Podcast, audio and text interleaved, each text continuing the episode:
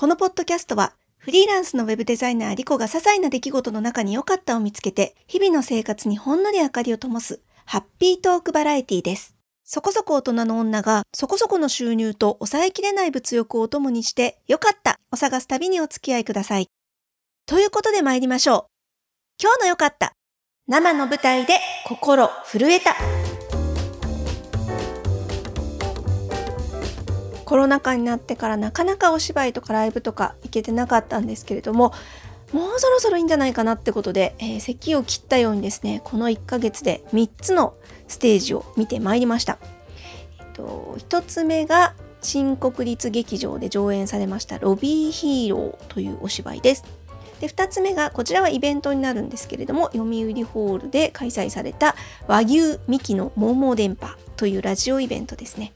そして3本目が、えー、東京芸術劇場で上演されました奇跡の人というお芝居。この3つ見てきたんですけれども、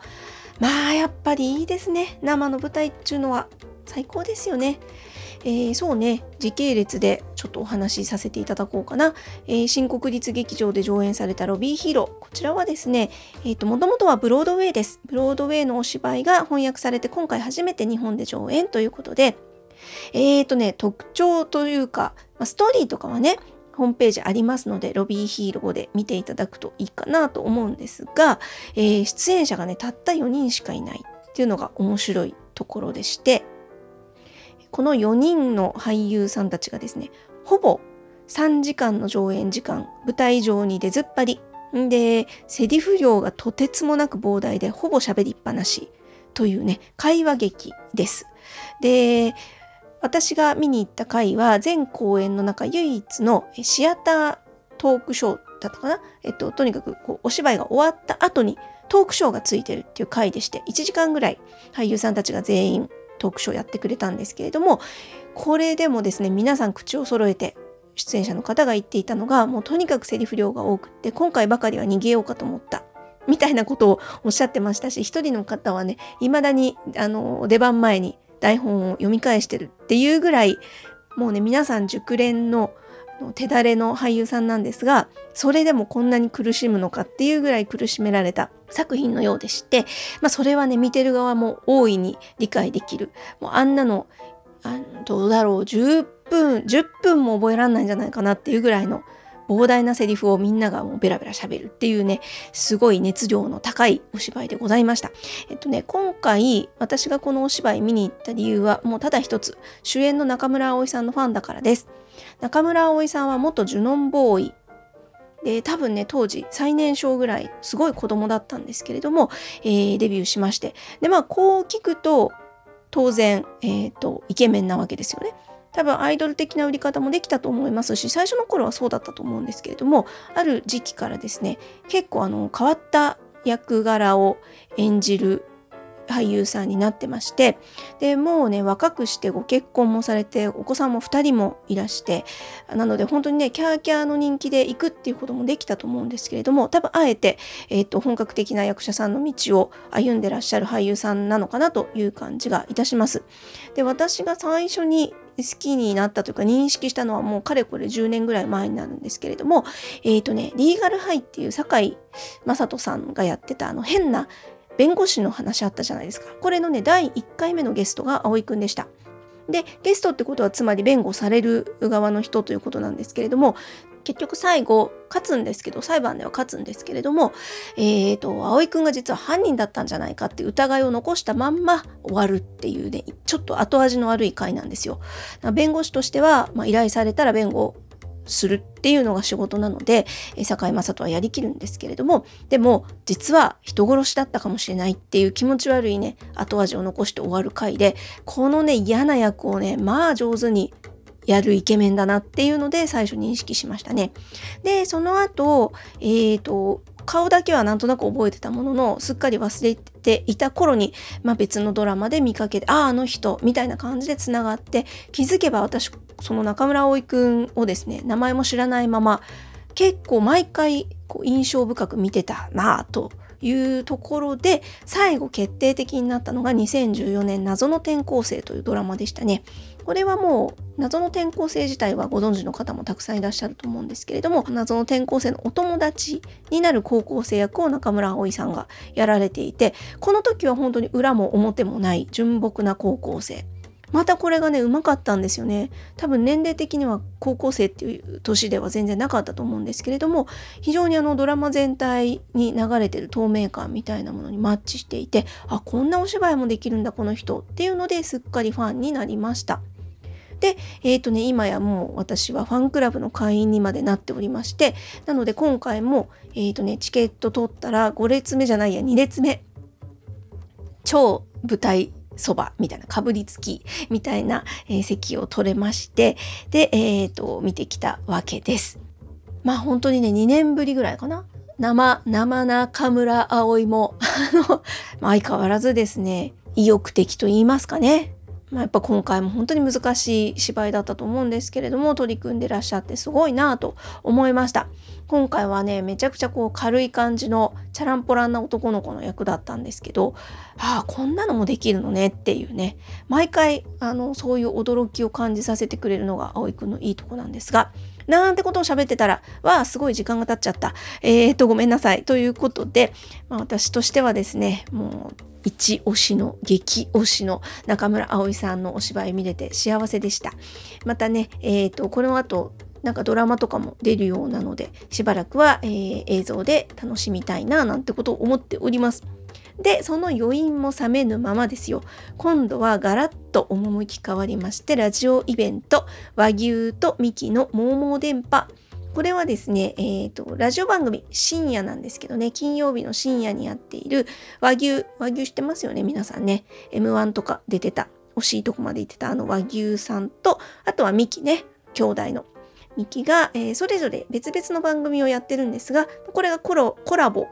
ラジオ番組のコラボイベントということで2組でやるっていうことでそうそうすごいプラチナチケットだったみたいで私のお友達がかなりのお笑いファンの方がいてその方が、取れたということで誘ってくださって私はもうめちゃくちゃラッキーだったんですけれども観客9割女子でしたね。で面白かったのが私たちみたいな結構大人のおばさんもいたっていうのが、えーと、新鮮だったんですけどおそらくおばちゃんは和牛ファンではないかという気がいたします。えっ、ー、と、ミキもね、もちろん女の子に人気あるんですけれども、結構ね、そのラジオ番組がひどいんですよ。私もそう毎週聞いてるわけじゃないんですけど、和牛はともかく、ミキの方の番組が本当もうどしもネタのオンパレードで、えっ、ー、と、これはどうなの？中高生の男子が聞く感じじゃないかなって思うんですけどね。なんですが、まあ劇場には一応女性ファンがたくさん詰めかけまして、で、ゲストも豪華でね、えおいでやすの小田さんだったりとか、あとは、えっ、と、相席スタートの山添さんだったりとか、えっ、と、バイク、川崎バイク、BKB とかね、が来ていて、えー、まあ、めちゃくちゃ楽しい。2時間ぐらい笑いっぱなしでしたかね。で、えっ、ー、と、誘ってくれた方もですね、めちゃくちゃお久しぶりで、会うのが5年ぶりぐらいかな。仕事関係で知り合った方なんですけど、結構な、あの、業界的には有名な方なんですけれども、え、ー、と、めちゃくちゃお笑いが好きっていうことで、誘っていただいて、で、終わってからね、久しぶりだからご飯食べようとか言って、えー、美味しいお酒とご飯なんかも食べて本当に幸せな時間だったですね。そうそう後日ねえっ、ー、とラジオ番組聞きましたら当日ミキのお兄ちゃんこうせいくんがなんか腰が悪くなってたみたいでその当日なんかね数日前のロケで腰痛めて、えー、立ってるのもやっとぐらいの状態だったんです実はっていう話を番組でしててなんか全然そんな様子を見せず、どっかんどっかん受けてたんですよ。やっぱね、プロってすごいなって思いました。お笑いさんって大変だよね。体調悪くても人を笑わせなきゃいけないって。腰が痛いとはね、とても思えなかったですね。結構お兄ちゃんの動きで笑いを取ってる場面っていうのがたくさんあったので、ちょっとね、お兄ちゃん好きになりましたね。お笑い芸人さんもマジリスペクトでございますよ。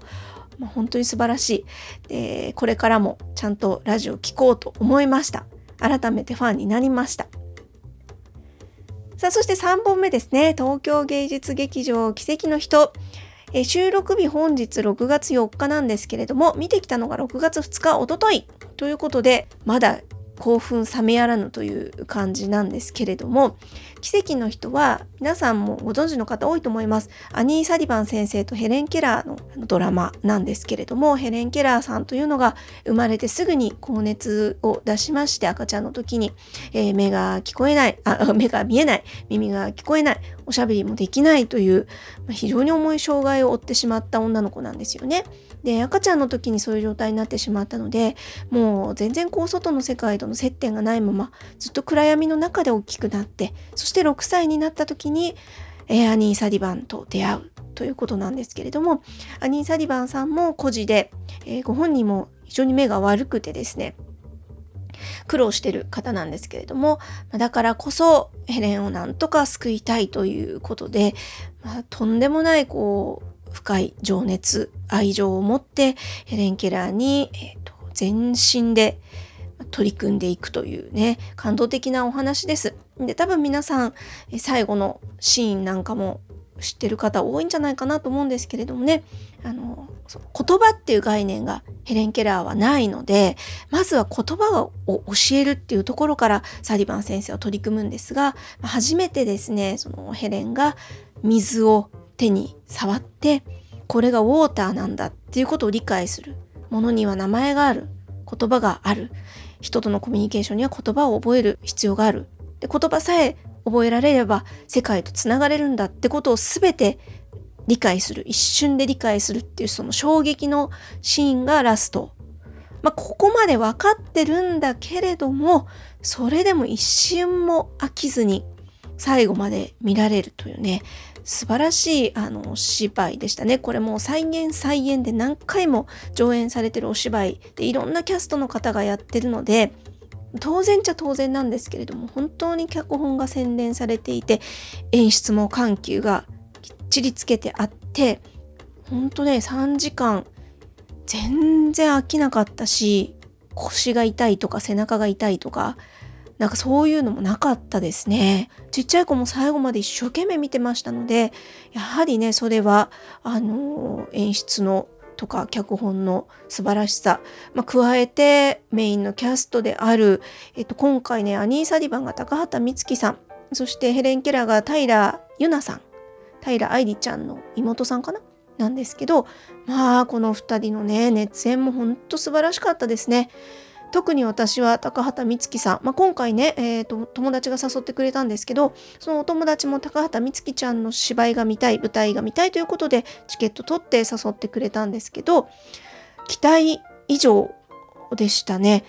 あの皆さん多分ねテレビでご覧になっても同じ感想だと思うんですけどすごくちっちゃくて華奢な方なんですよね。でもとてもあの体から出てるとは思えないぐらいの声量だったりあとはヘレン・ケラーっていうのが最初は動物のような状態ですから好き放題にね暴れ回ってるんですけどそれをこう抑え込んで、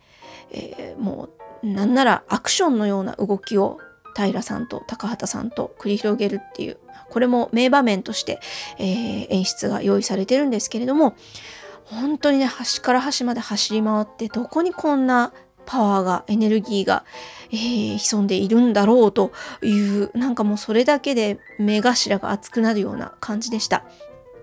さあ、ということで、わー、すごく長くなっちゃった。すみません。えーと、なんかね、熱量の赴くまま喋ったらこんなことになってしまいましたが、まあ、とにかくそれぐらいですね、久しぶりに見た舞台、よかった。ライブすごい。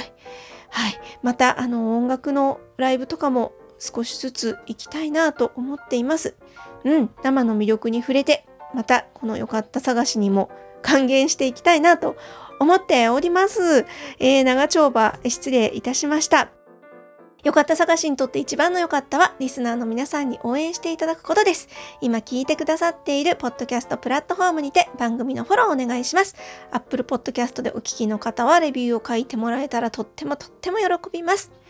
今回の配信、またはですね、過去回でも全然構いません。10回前、20回前でもウェルカム。ご意見、ご感想お待ちしております。Twitter の方は、ボイスアンダーバーリコ、または公式サイト、よかった探し .com。探しのしは SHI。こちらのメールフォームでもお待ちしておりますのでお寄せください。では、またお耳にかかる時までごきげんよう。